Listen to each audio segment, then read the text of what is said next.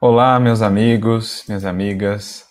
Uma boa noite para todos. Muita paz, muita luz. Que Jesus, nosso Mestre, abençoe e inspire os nossos corações. Estamos aqui para dar continuidade aos nossos estudos da obra Calma, do benfeitor Emmanuel, hoje com o capítulo 11, com um título muito interessante: Podando Irritações. Então fica aqui desde já o nosso abraço caloroso a todos que nos têm acompanhado nesses estudos.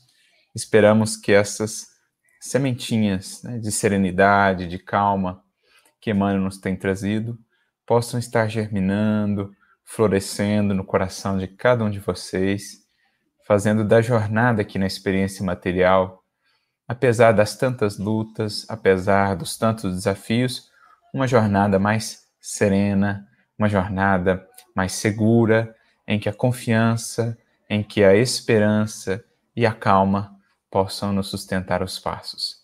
Então, aqui o nosso abraço a todos que nos têm acompanhado, a Ilciane Nunes, aqui no YouTube, lá de Teresópolis, um abraço. A Cecília Camargos, sempre aí conosco. Né? Alexandra também, Carvalho, lá de Jundiaí.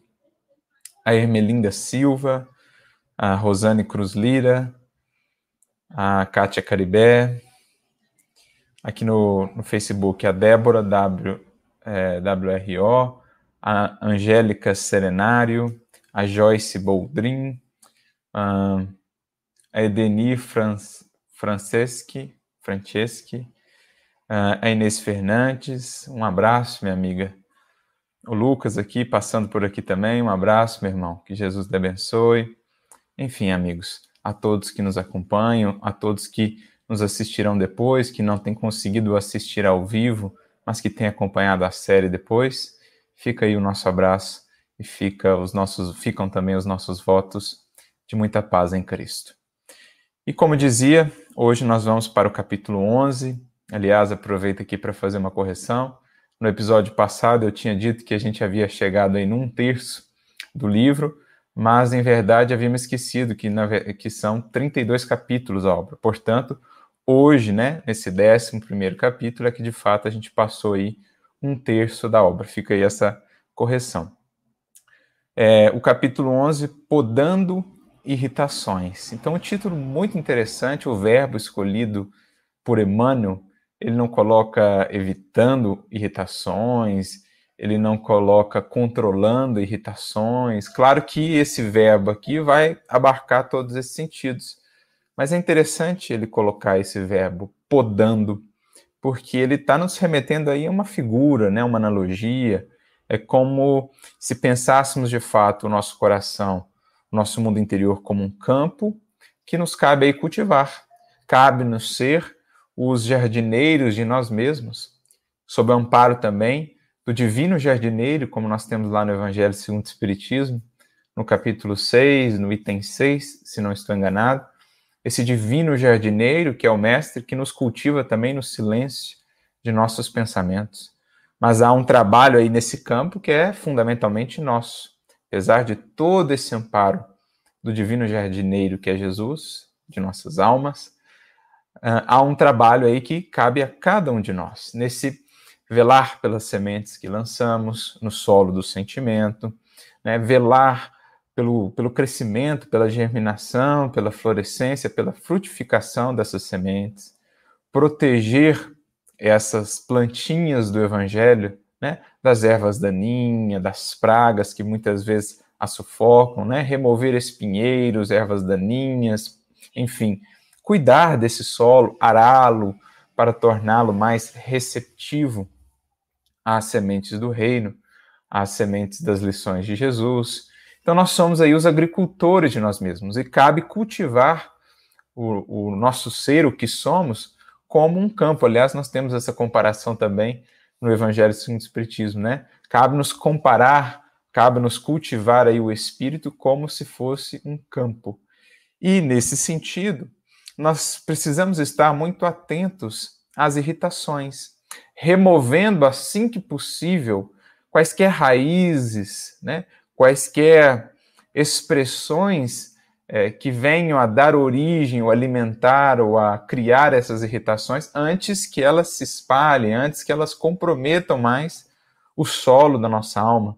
Poderíamos pensar também numa analogia com uma árvore. Imaginemos sejamos nós uma árvore, né, numa analogia. As irritações seriam aqueles galhos que já nascem comprometidos, às vezes, de uma séria enfermidade ali, de uma séria praga, e que se não prontamente cortados, né, se não prontamente removidos, aquilo vai espalhando por toda a árvore. Assim são as irritações é, em nossa alma. Se a gente não busca remover né, as raízes que alimentam isso, as causas, os elementos que estão por trás disso, aquilo vai se espalhando e muitas vezes vai contaminando toda toda toda a nossa vida interior, né? Vai alcançando os vários departamentos da nossa mente, vai comprometendo é, muitas das qualidades que por vezes já temos ficam ali como que tolhidas, limitadas por esse elemento aqui de adoecimento que seria a cólera ou as irritações. Então é podá-las assim que percebemos, ó, tem uma raiz disso aqui, tem alguma coisa que está causando isso aqui, é ter esse olhar atento para ir fazendo essa devida poda, que naturalmente também é, produz, né, impulsiona um desenvolvimento ainda maior da árvore. Quando a gente faz as devidas podas, a árvore ela ganha um novo vício, ela ganha um novo impulso aí de desenvolvimento, de crescimento. Assim também no que diz respeito ao campo, né? Se a gente está atento às ervas daninhas e não deixa elas crescerem por demais, se a gente está atento para removê-las quando nasce, porque depois crescem muito rapidamente, então o campo estará saudável, é apto a fazer com que as plantas que realmente esperamos, né, as plantas frutíferas, os frutos do espírito, possam realmente encontrar nutrientes, espaço para se desenvolver. Então, bastante interessante essa analogia que Emmanuel nos traz. E o primeiro parágrafo, então, do texto vai nos dizer o seguinte: Se ainda trazes, porventura, o hábito de encolerizar-te, e se já consegues reconhecer-lhe os prejuízos, podes claramente erradicá-lo, atendendo à própria renovação. Olha, esse parágrafo ele nos diz tantas coisas, ele é tão rico, né? Naquilo que ele traz, na construção que Emmanuel nos coloca, que a gente vai demandar aqui um tempinho para traba trabalharmos ele. E a gente vai fazer, inclusive, uma associação com uma mensagem, na verdade, duas mensagens que estão no Evangelho segundo o Espiritismo, lá no capítulo 9, que trata dos brandos e dos pacíficos, lá nos itens 9 e 10 desse capítulo, os últimos itens, nós temos duas mensagens de espíritos diferentes, uma de um espírito protetor, outra de Hahnemann, pai da homeopatia, né? Nós temos duas mensagens diferentes que vão tratar sobre a cólera. Muito interessantes as mensagens. Fica aí como sugestão, né, a leitura integral delas. A gente até separou alguns trechinhos aqui para a gente utilizar é, em, em, consonância com esse, esse parágrafo que Emmanuel nos traz. Mas a primeira coisa que nos chama a atenção aqui é que Emmanuel ele faz uma divisão em duas etapas. Uma primeira etapa é reconhecer que a gente tem o hábito de encolerizarmos. Então, esse é um primeiro passo importante, porque já denota algum grau de humildade, algum grau de abertura à renovação, né? alguma coisa já do conhecimento de nós mesmos. Esse é um primeiro passo importante, porque a criatura que ainda está completamente cerrada no orgulho, ela sequer reconhece as suas imperfeições ou os seus hábitos infelizes, e aqui nós temos outro aspecto importante, a ideia de que muitas vezes a cólera ou esse hábito de nos encolerizarmos é, se torna um hábito, né? Esse, esse processo de nos encolerizarmos se torna um hábito.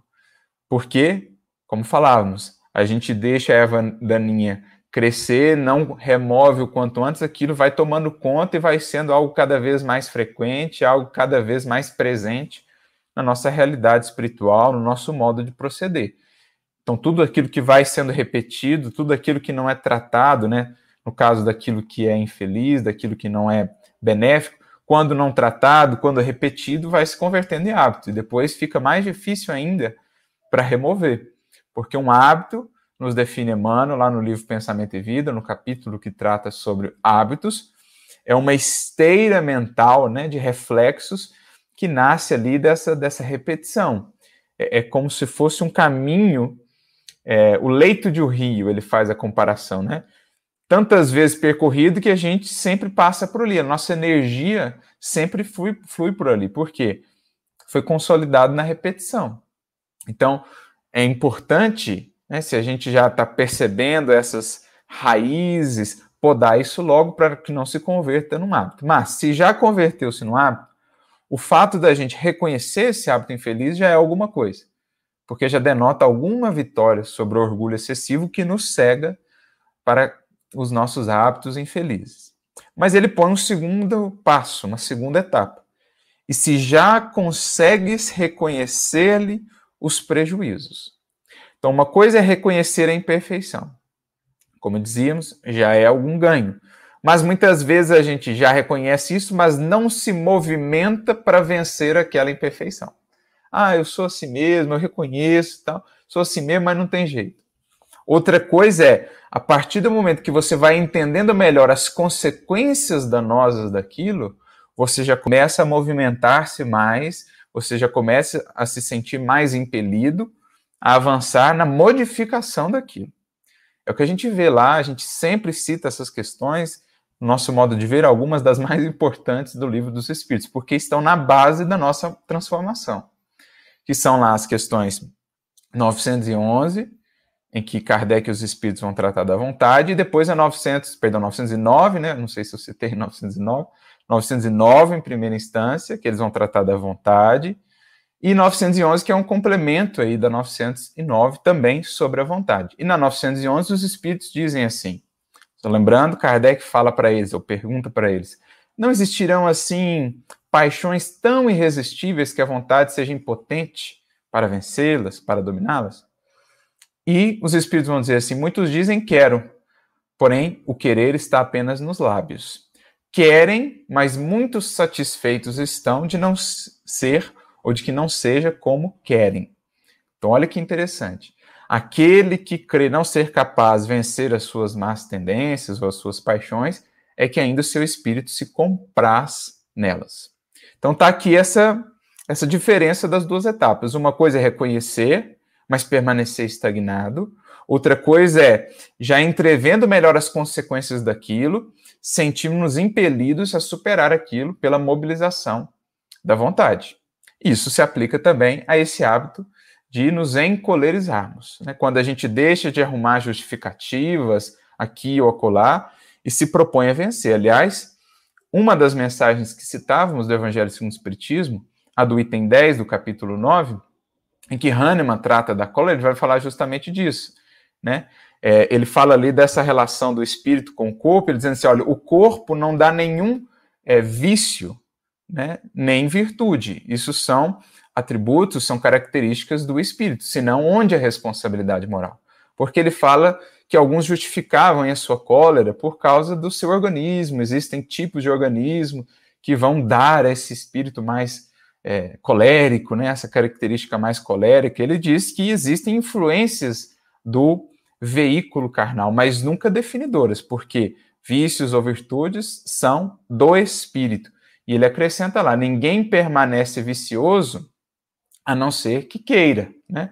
Todo aquele que quiser realmente vencer, sempre o pode, sempre o consegue, quando realmente está resoluto, quando realmente tem essa vontade. Então, Hahnemann deixa isso lá claro para nós, né, que o indivíduo pode corrigir-se sempre que deseja, sempre que mobiliza a vontade. E ele traz essa mensagem falando a respeito da cólera, justamente a respeito da cólera. Então é interessante vermos como Emmanuel constrói esses dois passos aí. Uma coisa é identificar aquilo que já são vícios, imperfeições, mas muitas vezes a gente fica estagnado nesse meio termo. Outra coisa já é avançar para uma leitura mais consciente, mais lúcida do que aquilo acarreta para nós e para os outros, naturalmente, e então darmos o passo definitivo, a coragem de mobilizando a vontade e avançarmos na renovação. Então é isso que ele coloca, que ele coloca aqui, né? E aí depois disso, então, ele traz a frase que arremata. podes claramente erradicá-lo atendendo à própria renovação. Eu só consigo realmente erradicar um vício, um hábito infeliz quando eu percorri primeiro esse passo do reconhecimento desse hábito infeliz, segundo, do reconhecimento das consequências dolorosas disso para mim e para os outros. Quando eu ganho consciência de fato, quando a consciência está mais desperta, mais alerta, a partir daí é que realmente eu posso me eu me disponibilizo efetivamente, eu me mobilizo para superar e para vencer esse vício, essa essa limitação. Então, olha esse caminho que Emmanuel nos traz aqui, que é muito interessante. E aproveitando então essa reflexão sobre a cólera, sobre as irritações, nós recorremos lá a outra mensagem que citávamos do Evangelho segundo o Espiritismo, agora no item 9 do capítulo 9, sobre a cólera. E é uma mensagem muito interessante de um espírito protetor, em que ele vai descrever aí as, as raízes né, da cólera. Ele vai dizer que, no fundo, nas raízes da cólera, da irritação, está, na maioria das vezes, se não quase sempre, ou todas as vezes, o orgulho ferido, né? A, a, o supremo valor que nós damos ainda à nossa personalidade, a qual todos os demais deveriam se dobrar. Então, se as nossas palavras não são ouvidas, se as nossas sugestões não são atendidas, enfim, tudo aquilo que não não satisfaz a nossa personalidade, o nosso modo de ver, de ser, de falar, as pequenas contrariedades, da convivência, tudo isso nos leva àquela irritação, àquela explosão. Na raiz disso vai estar ali o orgulho. Por isso, o podar irritações não é tão simples assim, porque ele vai resolver, ele vai estar relacionado a olhar para essas raízes profundas do orgulho, né? Dessa superexaltação de nós mesmos, do nosso eu. Então ele vem falando disso, dessa raiz da irritação, e em determinado momento ele diz: se ponderasse que a cólera a nada remedeia, que lhe altera a saúde e compromete até a vida, reconheceria ser ele próprio a sua primeira vítima. Ora, exatamente o que Emmanuel está falando aqui para nós, né? Se o indivíduo já começa a perceber o quanto aquilo lhe traz de prejuízos, e aí o, o espírito aqui também prossegue, não somente a ele, mas a, aqueles ao seu redor. Aí o indivíduo se torna mais consciente da necessidade, da premência de podar essas irritações, de renovar esse hábito do encolerizar-se, que vai estar fundado lá no orgulho. Então, já é uma primeira vitória sobre esse orgulho, pelo menos reconhecer isso. Uma outra vitória é reconhecer as consequências danosas disso, porque aí realmente eu já estou me encaminhando para chegar na raiz do problema, que é o orgulho. Vencidas aí já essas etapas, eu já venci algo desse orgulho, então eu já estou me encaminhando à superação desse hábito. Então ele prossegue, né? Mas outra consideração, sobretudo, deverá contê-lo, é, contê-lo, a de que torna infelizes todos os que o cercam. Então, um indivíduo que é muito explosivo, muito impulsivo, ele fere muitas vezes pessoas que lhe são próximas, que lhe são caras, que lhe são caras, né? Ou pessoas que não têm nem muito a ver com a circunstância. Então, quando ele passa a sair um pouco de si, da caverna do eu, para olhar-se de fora de si mesmo, né, de fora das situações, e ver o impacto daquilo, primeiro para ele e também ao redor, aquilo começa a marcá-lo mais, mais profundamente. Se tem coração, não lhe será motivo de remorso fazer que sofram os entes a quem mais ama? Então ele vai trazendo essa reflexão. E aí no último parágrafo dessa mensagem ele diz: Em suma, a cólera não exclui certas qualidades do coração mas impede se faça muito bem e pode levar à prática de muito mal. Então, às vezes, nós já temos um coração com qualidades reais, sinceras, mas que, justamente por não ter esse autogoverno, por deixar crescer essas, essas ervas daninhas, ou deixar que esse pouquinho de fermento levede, ele pode comprometer comprometer-se gravemente, abafar né, muitas qualidades, às vezes, evitando é, é, ou impedindo a prática de muito bem e, às vezes, levando à prática de muitos males. Né? De atos, de atitudes, a proferir palavras dos quais vai se arrepender às vezes por toda uma encarnação ou por muito tempo, porque nesse impulso de cólera, de encolerizar-se, a criatura voltando à animalidade, mais, mais cedo aqui na mensagem, um pouco antes ele diz isso, né? Ele faz uma descrição do indivíduo colérico, dessa explosão. Voltando à animalidade, a gente pode comprometer, às vezes, toda uma existência ou muitos séculos de reparação por um ato cometido num impulso colérico. Então, a gente tem isso aí, a gente vê quantas histórias, né, ao longo é, dos séculos, quantas atitudes que foram aquele momento de impulso, de cólera, que o indivíduo depois, no momento de mais frieza, de mais raciocínio, se arrependeu, mas aí já havia uma sementeira dolorosa e uma reparação difícil a ser efetuada. Então temos muitos exemplos nesse sentido. Então é o que ele está dizendo, olha, não exclui algumas qualidades do coração, mas pode é, impede que se faça muito bem e pode levar à prática de muito mal, de muito mal. Isto deve bastar para induzir o homem a esforçar-se pela dominar. Então, isso, essa visão das consequências, essa visão mais abrangente do impacto disso, deve bastar para induzir ainda mais o homem, a criatura humana, a dominar-se, a dominar esse ímpeto, esse hábito infeliz. Então, esse primeiro parágrafo já é aqui muito importante. E Emmanuel deixa claro: podes claramente erradicá-lo. Hahnemann falou isso lá também. Todo aquele que quiser vencer um determinado hábito infeliz pode fazê-lo, desde que efetivamente o queira, que tenha vontade bem comprometida, bem é, mobilizada para tanto. Depois ele prossegue no próximo parágrafo. Inicia as atividades diárias pensando em Deus e agradecendo as tuas possibilidades de fazer um bem. Então, qual um recurso muito valioso para a gente já começar o dia melhor, né? com a sintonia melhor, vinculando a nossa mente, as raízes do nosso pensamento, a solos mais férteis, né? a seivas, a seiva do amor, a seiva do bem, as seivas que vão de fato é, é, alimentar a nossa produção espiritual no sentido valioso, no sentido proveitoso, né? Flores e frutos do espírito. Qual o meio de fazer isso já?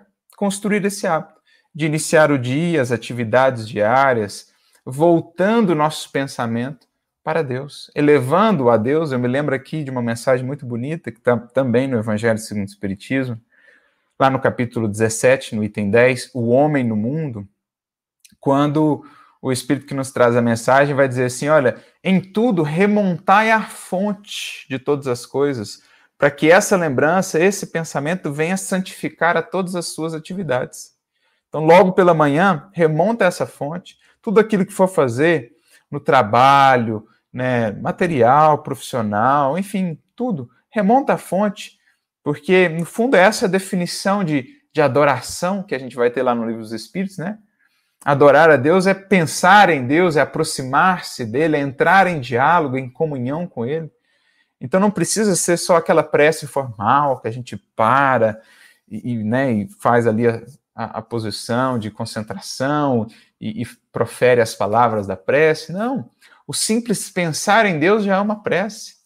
Eu gosto sempre de reparar nas obras de Emmanuel, Paulo Estevam, por exemplo, Ave Cristo, quando ele vai falar ali é, daqueles momentos difíceis dos mártires, por exemplo, né, quando eles estavam sendo levados para o martírio, quando eles estavam passando por um testemunho muito difícil, os primeiros cristãos, como eles, em pensamento, voltavam-se para o Cristo. No meio ali da luta, né, sendo levados muitas vezes, eles estavam elevando o pensamento ao Cristo, rogando que o Cristo lhes fortificasse, lhes trouxesse outras perspectivas, né, lhes trouxesse força para o amor incondicional, para o perdão irrestrito, para a humildade, para a fidelidade. Muitas vezes, diante de ofensas duríssimas, né, de agressões, eles estavam ali sempre pensando no Cristo, elevando o seu pensamento. É isso. Quanto mais a gente faz esse movimento, mais fácil se nos torna essa, essa vinculação. Mais habitual ela se nos torne. E aí a gente consegue, nos momentos de testemunho mais difíceis, diante de uma ofensa, por exemplo, diante de uma contrariedade, ao invés de nos encaminharmos para a descida, né, sintonia abaixo, morro abaixo, a gente consegue buscar os caminhos da subida, que por hora nos parecem mais difíceis porque não tão percorridos. Mas quem cria esse hábito, e a oração é imprescindível para isso, o estudo, a meditação, quem cria esse hábito torna-se mais fácil buscar essas fontes superiores no momento da dificuldade. É, a gente não se deixa mais levar pela impulsividade porque já estamos mais treinados a buscar as fontes do alto. O próprio Neo Lúcio tem uma frase que eu sempre gosto de citar, ele diz que o hábito de estudarmos o evangelho meditando as suas lições é um processo de imantação da nossa mente às esferas superiores. Olha o verbo que ele usa, imantar. Sabe? Conectar profundamente, vincular. Quanto mais eu cultivo o hábito dessa intimidade com o evangelho, do conversar com Jesus por meio do evangelho, mais eu estou imantando a minha mente ao psiquismo do Cristo.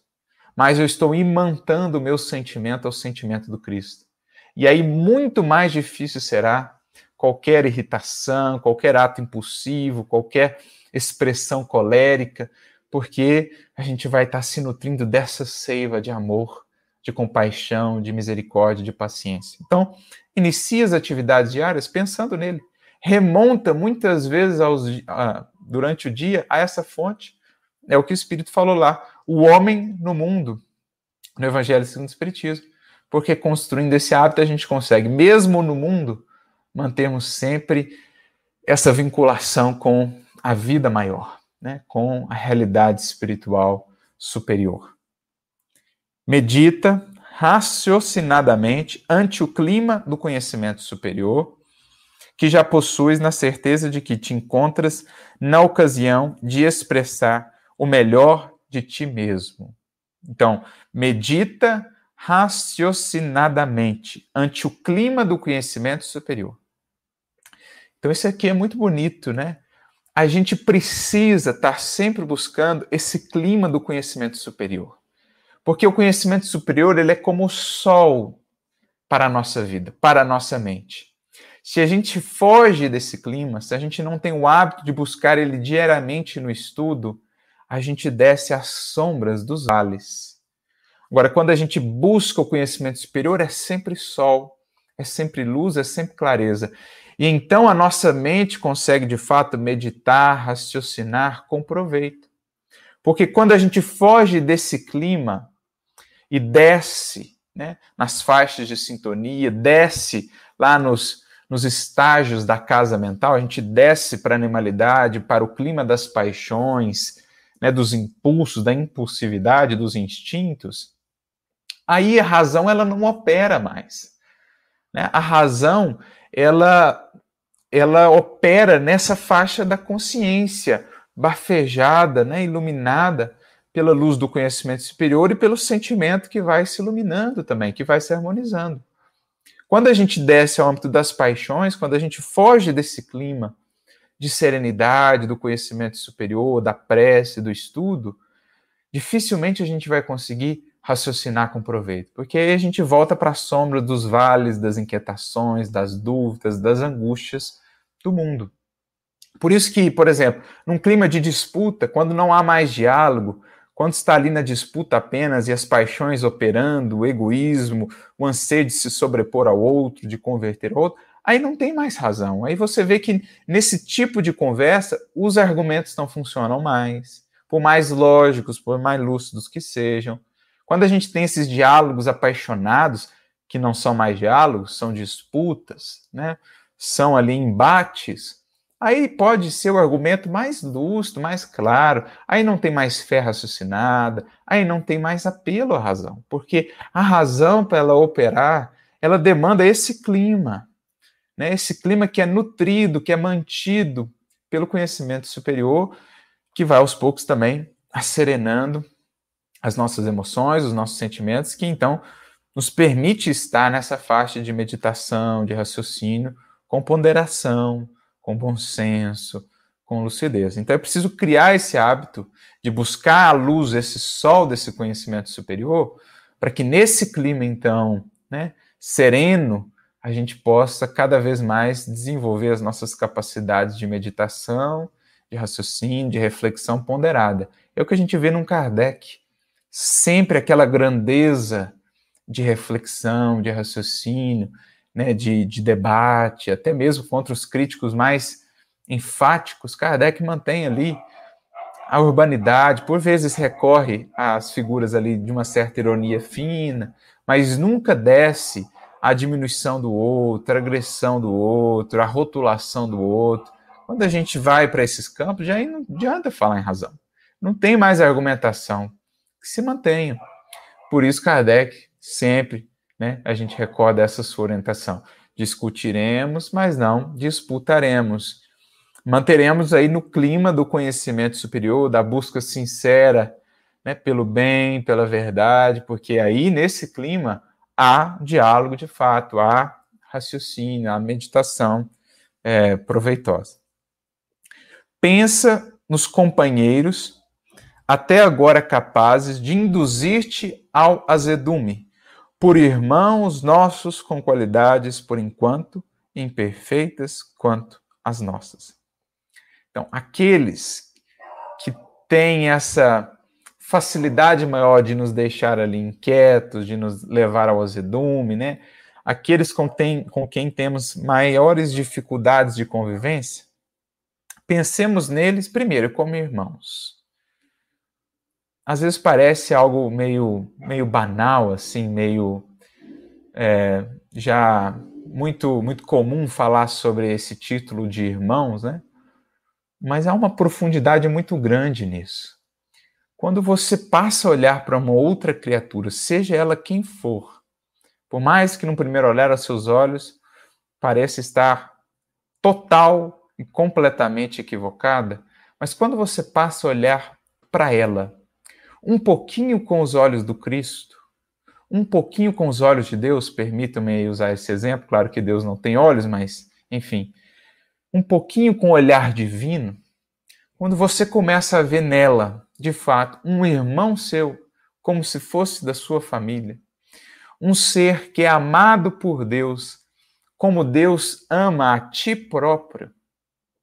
Isso, se a gente sente isso, isso muda totalmente a nossa maneira de nos relacionarmos com aquela criatura. Por mais que ela tenha equívocos, de fato, às vezes, por mais que ela tenha feito algo equivocado, nos prejudicado ou prejudicado a outros, se eu me permito vencer essas barreiras, se eu me permito transcender aquela pergunta que o doutor da lei fez para o Cristo, quem é o meu próximo?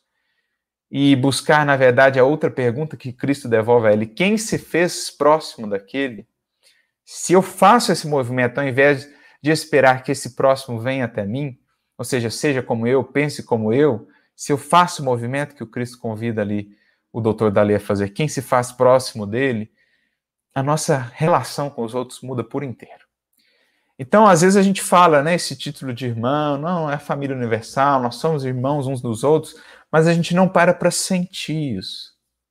Para olhar para aquele outro, que é lá do outro partido político, ele é meu irmão ele pode ter uma visão completamente diferente da minha, mas às vezes ele pode ter intenções verdadeiras, sinceras, ele pode estar movido de alguma coisa verdadeira, pode ter se focado, mas às vezes já se arrependeu sinceramente, ou se não ainda, mais digno de compaixão.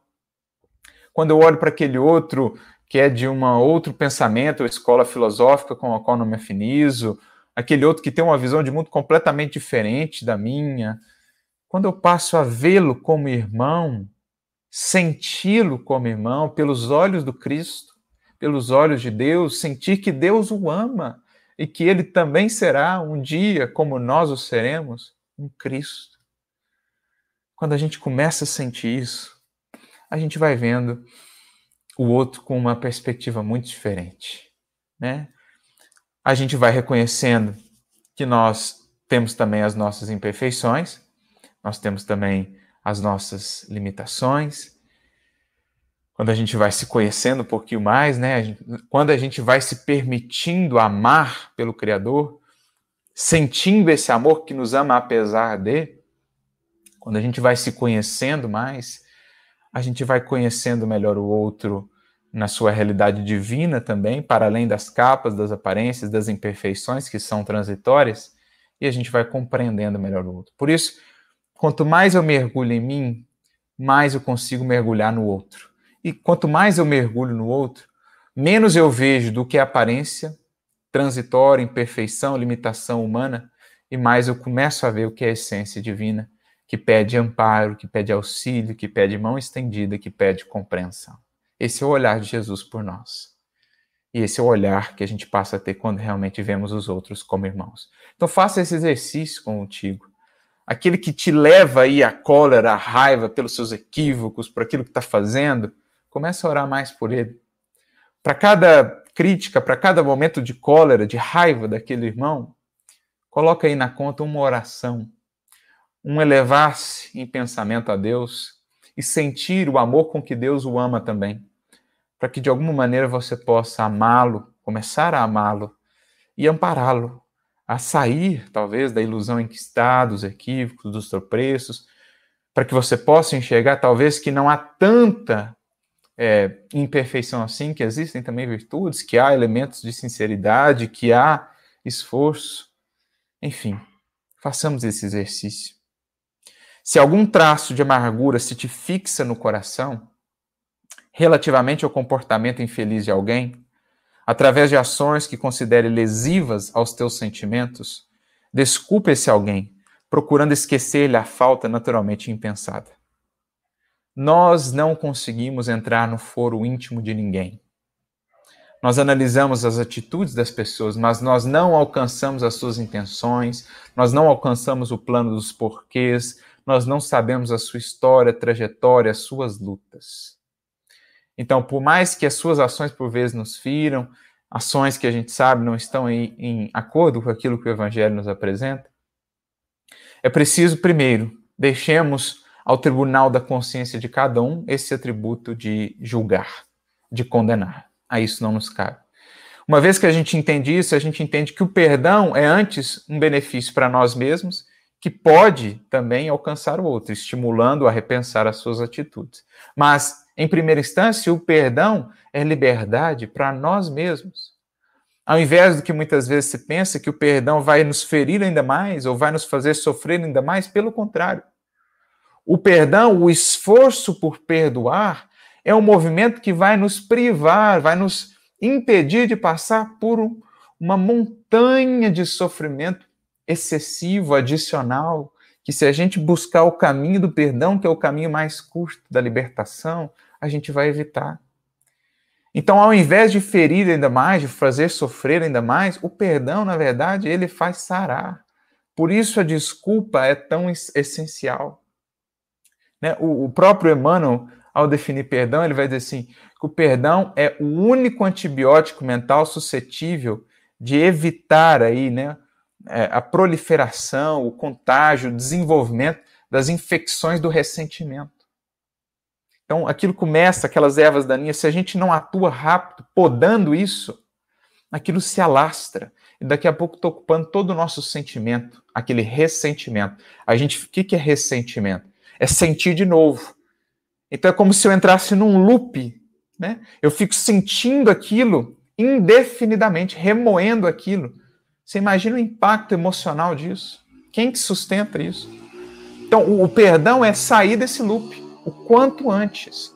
Por isso Cristo fala é, 70 vezes 7. Não é 490, não, é infinito. É quantas vezes se fizerem necessárias. Primeiro, a nosso benefício, né, para que a gente possa manter-se são, para que a gente possa manter-se livre para seguir avançando.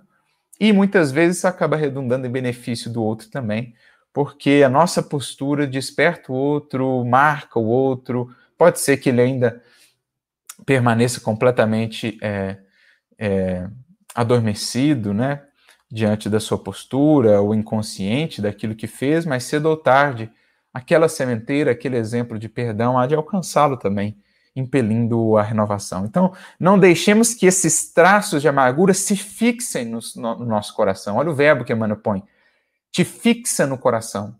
Não entremos nesse loop do ressentimento, ficar sentindo aquilo repetidas, indefinidas vezes. Isso é tortura íntima. Perdão é caminho libertador, evitando toda uma curva, né? toda uma, uma senda tortuosa de aflição e de sofrimento, comprometendo-nos a nós mesmos nos campos do sentimento. Pondera que se os outros erram, também nós erramos, bastas vezes, na condição de espíritos ainda ligados às múltiplas faixas da evolução terrestre. Então, é o que nós falávamos aqui, dois parágrafos antes, né? Se eu estou consciente de mim mesmo, se eu estou mergulhando em mim mesmo, se eu estou reconhecendo as minhas limitações, então torna-se cada vez mais fácil, torna-se cada vez mais necessário para mim eu reconheço isso, né? a necessidade de compreender os meus irmãos. Porque uma vez que eu estou sendo sincero comigo na busca do autoconhecimento, reconhecendo assim ainda tão imperfeito, eu não consigo ter mais para com o outro tanta dureza, tanta indulgência. Por isso, eu sempre digo isso, uma ótima medida do quanto já nos conhecemos de fato, lembrando que o autoconhecimento, como diz Santo Agostinho, é o recurso primordial de, de aprimoramento espiritual. Uma boa, uma das melhores, se não a melhor medida do quanto de fato eu me conheço, é o quanto eu sou compreensivo e misericordioso para com os outros. Porque quando eu estou na superfície de mim mesmo, aí é intransigência, aí é dureza para com os outros. Por quê? Porque eu não reconheço em mim imperfeições, limitações, equívocos. Agora, quando eu mergulho um pouquinho, eu vejo que a coisa é diferente, o quadro é outro. E aí o meu olhar, ele ganha em luz, ele ganha em, em ternura, ele ganha em experiência, ele ganha em sensibilidade para com o outro. Essa é a trajetória de Simão Pedro, que é o exemplo melhor para definir isso para nós.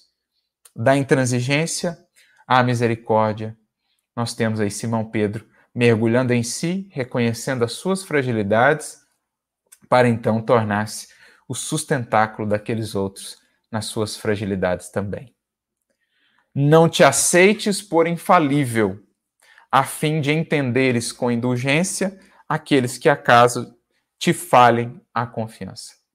Então, boa parte das nossas é, desilusões com os outros, né, com aqueles que não atendem às nossas expectativas, nascem, diz aqui Emmanuel, dessa nossa pretensa infalibilidade. Como nos consideramos assim, né, o supra-sumo, queremos que outros, os outros se moldem, moldem às nossas expectativas, ao nosso modo de ser, de ver, de entender.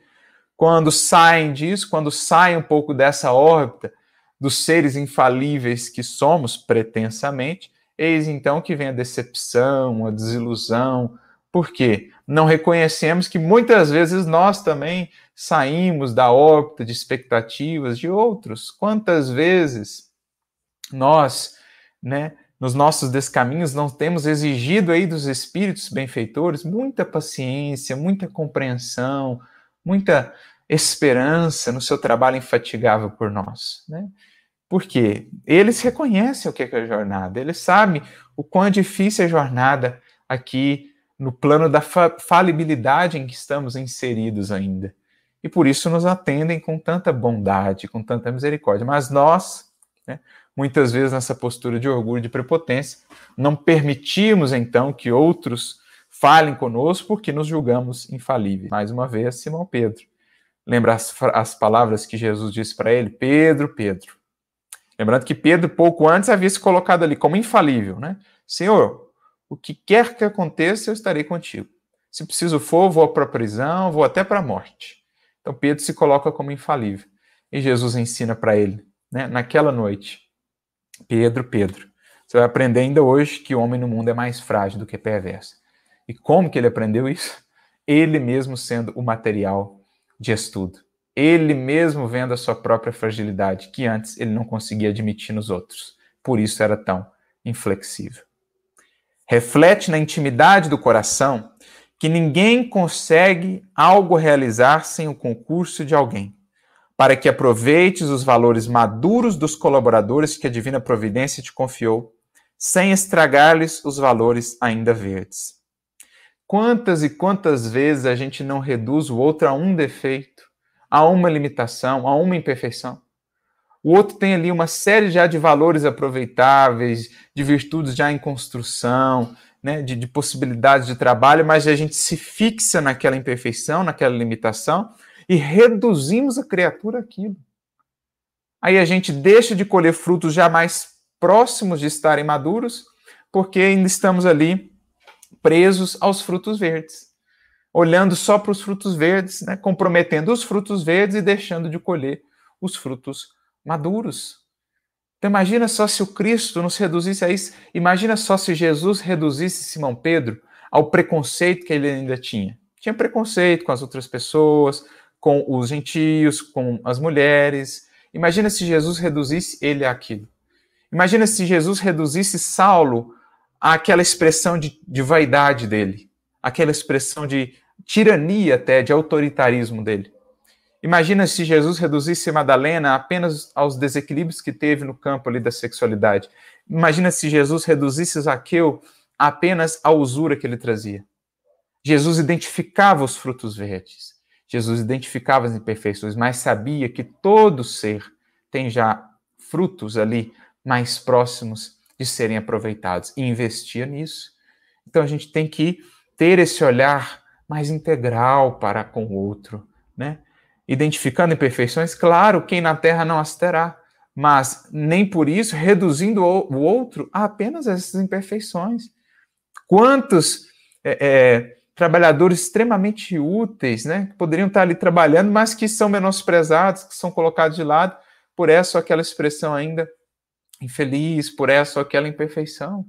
Imagina se o alto, imagina se a espiritualidade superior fosse contar com seres perfeitos para levar o evangelho no mundo, para, para trazer o evangelho aqui para, as coletividades terrestres, por que o Cristo teria vindo em primeira instância, né? Imagina, para quem ele teria deixado o evangelho aqui se fosse apenas para seres já perfeitos? Pelo contrário, o evangelho vem para os enfermos. Então saibamos deixar ali um pouco aquele ponto mais enfermo de lado para valorizar as partes mais saudáveis de cada um, certo de que nesse trabalho, no processo, as feridas vão sendo curadas, as chagas vão sendo trabalhadas, as imperfeições vão sendo lapidadas. Não podemos reduzir as pessoas a um defeito, a uma queda, a uma imperfeição. Cada ser é uma história, é um mundo, é um universo por si, para ser reduzido assim a um, a um equívoco, a um tropeço. Né? E a gente vê isso no mundo moderno hoje, tem uma tal de, de cultura de cancelamento. O indivíduo comete um equívoco lá, ele está cancelado, boicotado, enfim é excluído e é, o, e é crucificado, enfim. Como se nós estivéssemos nessa condição, como se o Cristo fizesse isso conosco. Imagina Jesus falando assim: Saulo, você está cancelado. Pedro, você está cancelado. Imagina só, nós teríamos a grandeza do cristianismo que nós temos hoje? O que seria do evangelho nessa visão tão mesquinha, tão imperfeita? Então, deixemos de reduzir os outros às suas quedas, às suas imperfeições. Vejamos os seres divinos, Vejamos irmãos que pedem mão estendida e trabalho ativo para se regenerar, tanto quanto nós mesmos temos, temos recebido há séculos de benfeitores amigos. Né? Vejamos com os olhos do Espírito, vejamos para além das aparências, dos cargos, dos títulos, dos nomes, das quedas. Vejamos espíritos, vejamos corações. Abstente de lastimar fracassos e dificuldades que já passaram e entrega-te à reconstrução da própria paz, em bases de serviço e discernimento. Então, é o que Saulo ouviu do Cristo, que foi buscá-lo a ele, ovelha perdida, porque isso é o que amor faz. Ele não acusa a ovelha perdida, né? ele vai atrás dela para trazê-la de volta. Jesus foi atrás dele, o trouxe, e ele ali na queda, né? O que, que eu faço, Senhor? Levanta-te, entra na cidade, e lá te será dito o que convém fazer. Ou seja, sai do passado, sai da estagnação, sai da lamúria, da lastimação infrutífera quanto aos fracassos, às dificuldades, sai da, estagnação. Erga-te para a vida, erga-te sustentado na misericórdia divina e na esperança em Deus, e vai para frente, para o alvo, como Paulo diz né, muitas vezes na sua carta, e ele é um dos exemplos mais bonitos disso. Meus irmãos, se tem uma coisa que faço, né, é esquecendo das coisas que para trás, fico, para trás ficam, prossigo para frente, prossigo para o alvo. Porque se ele não tivesse feito isso, ele não tinha sustentado o peso da culpa e do remorso. Mas justamente porque ele foi em busca do alvo, né, ancorado na misericórdia e na esperança que Deus dá a todos aqueles que se arrependem e que querem avançar, Deus jamais fecha as portas ao arrependimento, isso é muito importante de, da gente frisar. Ele se ergueu e foi para a vida.